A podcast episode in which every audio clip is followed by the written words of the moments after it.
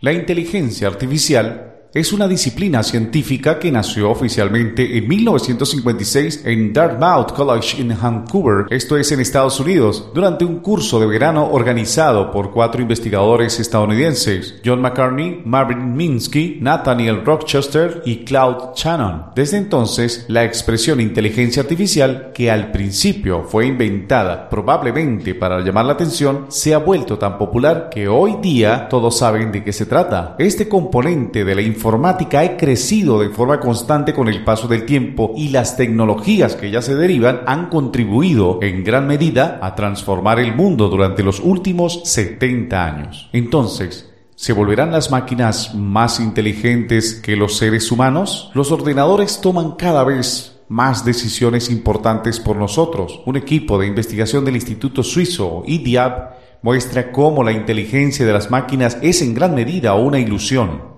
¿Piensan acaso las máquinas? Así comienza la obra más famosa del matemático británico Alan Turing, publicado en 1950. El artículo sentó las bases de la concepción y la definición de inteligencia artificial. Para esta pregunta, Turing inventó el juego de imitación que aún hoy se utiliza para juzgar la inteligencia de una máquina y aunque muchas máquinas han demostrado que pueden con muchos pensamientos abstractos incluso superan en muchas disciplinas a los seres humanos, entonces repetimos la pregunta, ¿serán las máquinas más inteligentes que los seres humanos? Y de ser así, ¿debemos permitirlo?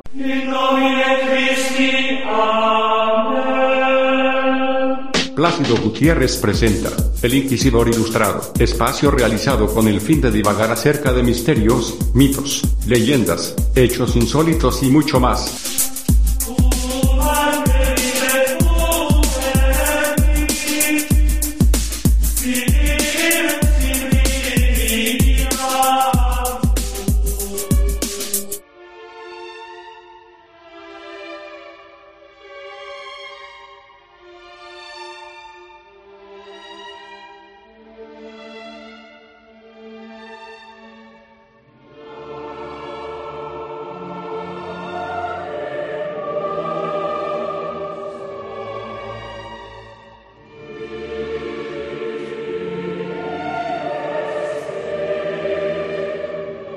En el juego, conocido posteriormente como el test de Turing, participan tres jugadores.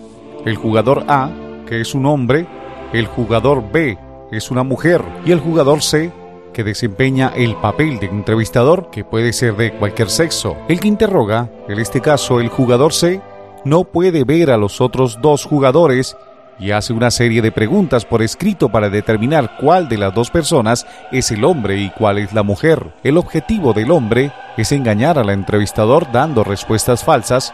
La mujer, por su parte, tiene que ayudarle a identificarla. Imagine ahora que el jugador A es sustituido por un ordenador. Turing escribió que si el que interroga es incapaz de distinguir entre un ordenador y una persona, el ordenador debería ser considerado una entidad inteligente cognitivamente similar a la de un ser humano. Por el momento, ni un solo sistema de inteligencia artificial, y quiero decir ni uno solo, ha superado la primera prueba de Turing.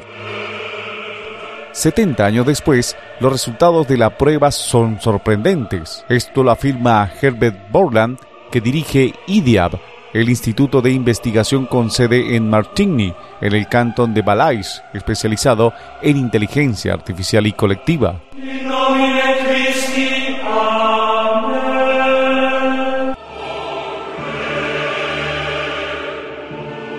Ni artificial ni inteligente. Tras caer en desuso en los años 70, considerado entonces anticuado y ridículo, el término inteligencia artificial volvió a ponerse de moda en los 90 por razones publicitarias, de marketing y comerciales. Explica Herbert Bowler, también profesor de ingeniería eléctrica.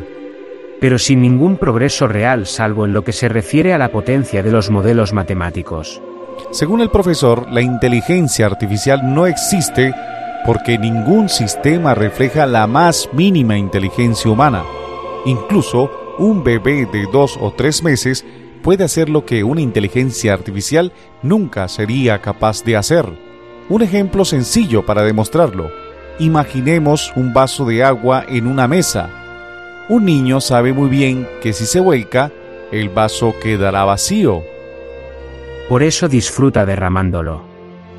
Ninguna máquina del mundo es capaz de entender esa diferencia. Explica Herbert Bowler.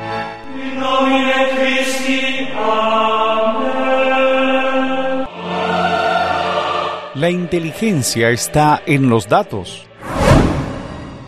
Sin embargo, la IA está bien establecida en muchos sectores empresariales y contribuye cada vez más a los procesos de la toma de decisiones en campo como los recursos humanos, los seguros y los préstamos bancarios, por nombrar solo algunos. Al analizar el comportamiento humano en Internet, las máquinas están aprendiendo quiénes somos y qué nos gusta. Los sistemas de recomendación filtran la información menos relevantes y nos recomiendan películas para ver, noticias para leer o ropa que nos pueda gustar en las redes sociales. Pero esto no hace que la inteligencia artificial sea inteligente, asegura Bowler, que asumió cargo de director del IDIAP en 1996. El profesor prefiere hablar de aprendizaje automático. Según Bowler, hay tres aspectos que hacen que la inteligencia artificial sea poderosa a su manera. La potencia del cálculo, los modelos matemáticos y las enormes y extendidas bases de datos. Los ordenadores son cada vez más potentes y la digitalización de la información ha permitido mejorar enormemente los modelos matemáticos. Internet y sus interminables bases de datos han hecho el resto, llevando las capacidades de los sistemas de inteligencia artificial cada vez más lejos. IDIAP pretende mostrar al público la importancia de los datos para las máquinas a través de una serie de demostraciones como se expusieron en el Museo de Le Maine en Lusana a partir del 1 de abril del 2022. El público allí tuvo la oportunidad, por ejemplo, de experimentar cómo la tecnología basada en inteligencia artificial y que hay detrás de cámara de nuestros teléfonos inteligentes pudo también observar las mejoras significativamente de la calidad de las imágenes de baja resolución o, por ejemplo, dependiendo de los datos con el que el usuario cuente. Todo esto no es un proceso fácil, sino que requiere gran cantidad de datos y gran calidad de datos que deben ser anotados o etiquetados por un ser humano aunque no totalmente de forma manual, para que sean comprensibles para una máquina. No se trata de algo que tenga vida propia, sino de un sistema que se alimenta de datos. Así lo explica Michael Liebling, responsable del grupo de bioimagen computacional del IDEA. Esto no significa que la inteligencia artificial no presente riesgos. Los límites de las máquinas dependen de los límites de los datos. Esto, según Liebling, debería hacer reflexionar a la gente sobre dónde se encuentra el verdadero peligro. ¿El riesgo es una máquina de ciencia ficción que pueda conquistar el mundo? ¿O el riesgo está en la forma de distribuir y anotar los datos? Personalmente, creo que la amenaza reside en la forma de gestionar los datos más que en las propias máquinas. Opina de esta manera Liebling.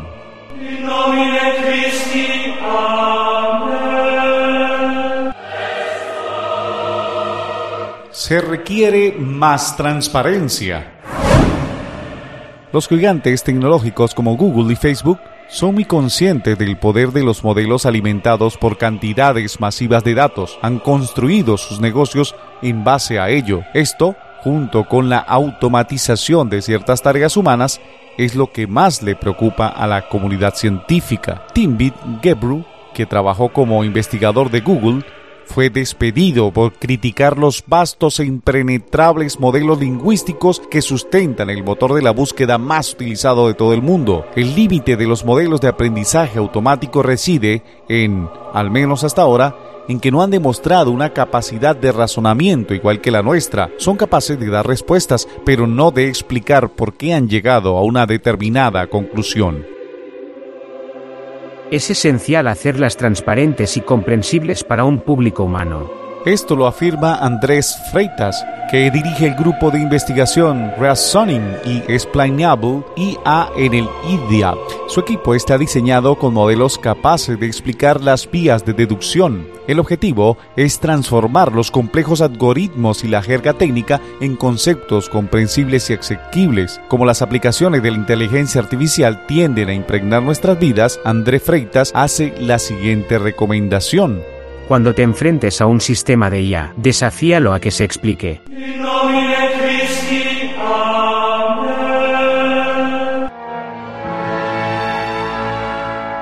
Ilusión de inteligencia. La inteligencia artificial se describe a menudo como la fuerza motriz de las innovaciones actuales. Naturalmente, genera entusiasmo y grandes expectativas. Los ordenadores que utilizan modelos de redes neuronales inspirados en el cerebro humano están demostrando su eficacia en ámbitos antes impensables. Esto nos ha llevado a creer que la IA llegará a ser tan inteligente como nosotros y que resolverá todos nuestros problemas. Señala Loreke Vanderplas, directora del Grupo de Computación, Cognición y Lenguaje del IDIAP. Esta científica pone el ejemplo de las capacidades cada vez más avanzadas de los sistemas lingüísticos como los asistentes virtuales o las herramientas de traducción automática. Añade, nos dejan boquiabiertos y pensamos que si un ordenador consigue estar a la altura de algo tan complejo como el lenguaje debe haber inteligencia detrás. Las herramientas lingüísticas pueden limitarnos ya que los modelos subyacentes son capaces de aprender patrones a partir de grandes volúmenes de texto. Sin embargo, si se comparan las capacidades de un asistente virtual, activado por la voz, con las de un niño a la hora de evocar un avión de papel, por ejemplo, queda claro rápidamente que la herramienta necesita muchos más datos para ponerse al nivel del niño y le costará captar conocimientos ordinarios como el sentido común. Es fácil cometer errores, pero parecer humano no implica necesariamente inteligencia humana. Explica Loneke Vanderplas.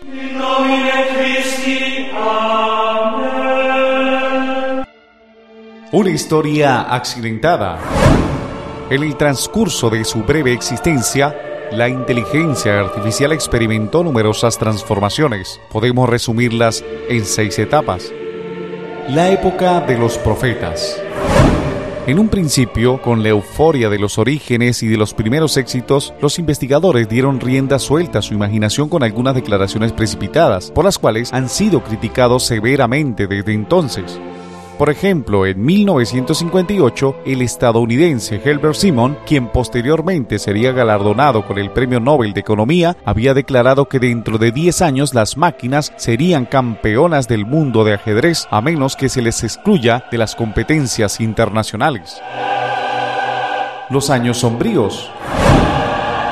A mediados de la década de 1960, los avances fueron tardando en hacerse sentir. Un niño de 10 años derrotó a una computadora en una partida de ajedrez en 1965. Un hombre encargado por el Senado de los Estados Unidos daba cuenta, en 1966, de las limitaciones intrínsecas de la traducción automática. La inteligencia artificial tuvo entonces mala prensa durante casi una década la inteligencia artificial y la semántica.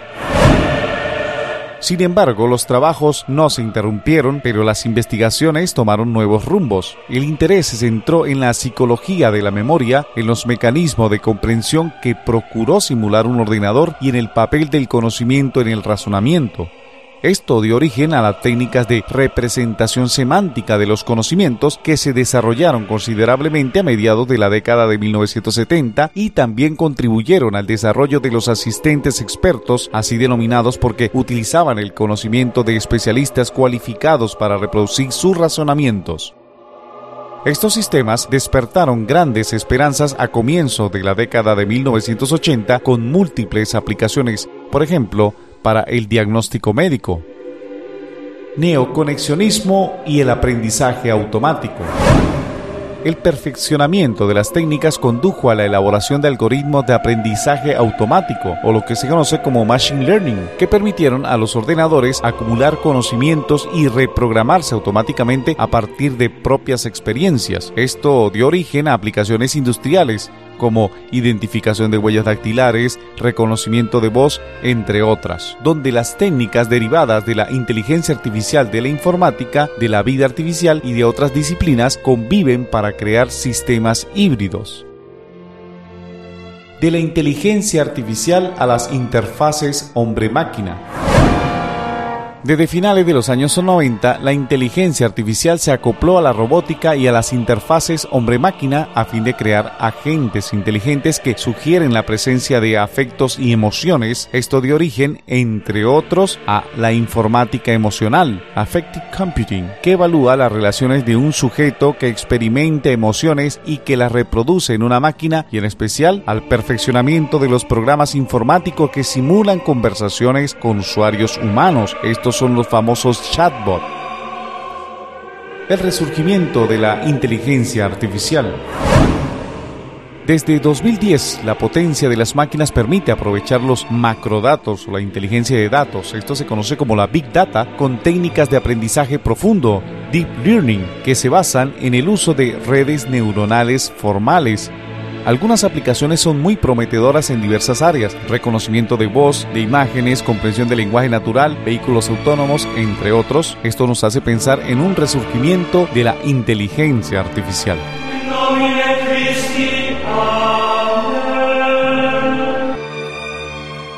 Aplicaciones Muchos de los productos que utilizan técnicas de inteligencia artificial superan las capacidades humanas.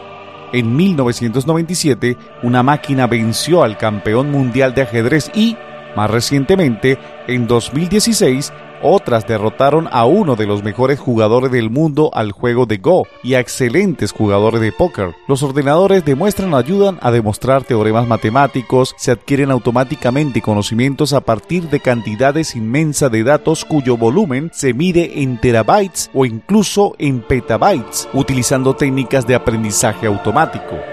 Gracias a estas técnicas, las máquinas reconocen la palabra articulada y la transcriben como las secretarias mecanógrafas de antaño y otras identifican con precisión los rostros o huellas dactilares entre decenas de millones y comprenden textos escritos en lenguaje natural. Siempre Gracias a estas técnicas de aprendizaje automático, los vehículos se conducen solos, las máquinas diagnostican mejor que los médicos dermatólogos los melanomas utilizando fotografía de lunares tomadas sobre la piel con teléfonos móviles, los robots luchan en la guerra en lugar de los humanos y las cadenas de producción en fábricas se automatizan cada vez más. Además, los científicos utilizan técnicas para determinar la función de algunas macromoléculas biológicas, en especial de proteínas y de genomas, a partir de la secuencia de sus componentes. Aminoácidos para las proteínas, bases para los genomas. De manera general, todas las ciencias experimentan una ruptura epistemológica importante con los experimentos denominados in silicio, porque estos se efectúan a partir de cantidades masivas de datos utilizando procesadores potentes cuyo núcleo está hecho de silicio en contraposición con los experimentos in vivo en la materia viva y, sobre todo, in vitro, es decir, en probetas de vidrio. Estas aplicaciones de la IA aumentan e influyen en casi todas las áreas de actividad, especialmente en los sectores de la industria, la banca, los seguros, la salud y la defensa. Muchas tareas rutinarias ahora pueden ser automatizadas, transformando algunos empleos y eliminando eventualmente otros.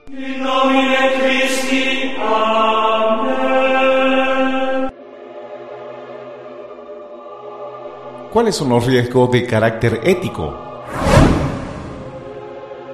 Con la inteligencia artificial, no solo la mayoría de las dimensiones de la inteligencia, salvo tal vez el humor, son objetos de análisis y de reconstrucciones racionales con ordenadores, sino que además las máquinas traspasan nuestras facultades cognitivas en la mayoría de los terrenos, lo cual despierta temores de riesgo de carácter ético. Estos riesgos son de tres órdenes. La escasez de trabajo, que sería ejecutado por máquinas en lugar de seres humanos. Las consecuencias para la autonomía del individuo, en especial para su libertad y su seguridad. Y la superación del género humano, que sería sustituido por máquinas cada vez más inteligentes. Sin embargo, un examen detallado muestra que el trabajo no desaparece, sino que, muy al contrario, se transforma y exige nuevas habilidades. Del mismo modo, la autonomía del individuo y su libertad no están inexorablemente comprometidas por el desarrollo de la IA, siempre y cuando nos mantengamos alerta en lo relativo a las intromisiones de la tecnología en nuestra vida privada. Por último, Contrariamente a lo que algunos piensan, las máquinas no constituyen de ningún modo una amenaza existencial para la humanidad, ya que su autonomía es de carácter meramente técnico, en el sentido de que corresponde solo a las cadenas materiales de casualidades que van desde la búsqueda de información hasta la toma de decisiones. En cambio, las máquinas no tienen autonomía moral puesto que, si bien podrían despistarnos y confundirnos en el momento de actuar, no poseen voluntad propia y permanecen siempre al servicio de los objetivos que le hemos fijado. Al fin y al cabo, ya lo dijo Turing hace 70 años, no vale la pena intentar humanizar una máquina pensante mediante dispositivos estéticos. El valor de un libro no se juzga por su portada.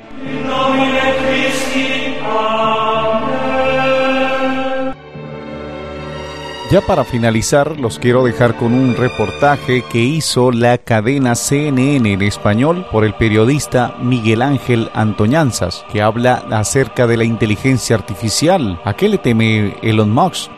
Algunos de los nombres más importantes de la industria tecnológica, como incluso Elon Musk, temen que haya riesgos profundos para la sociedad y la humanidad con la inteligencia artificial. ¿A qué podrían temer estas personas? Ya para finalizar, escuchemos el siguiente reportaje.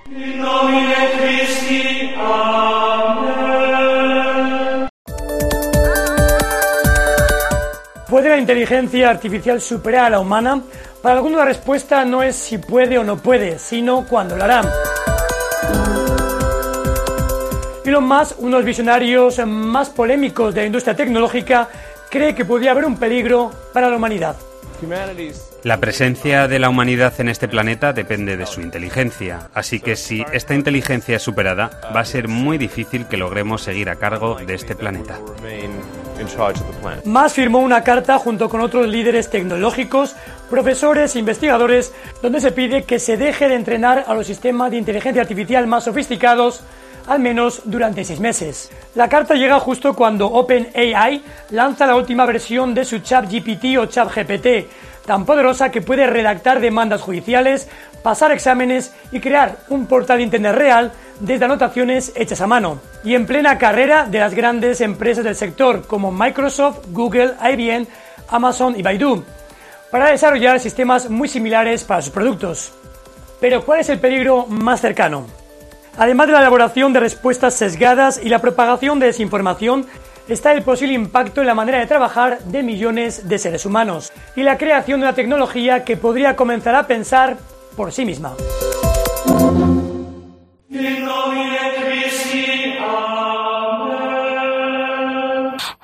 Plácido Gutiérrez presentó El Inquisidor Ilustrado. Gracias a todos por su amable atención. Les habló para todos ustedes Miguel.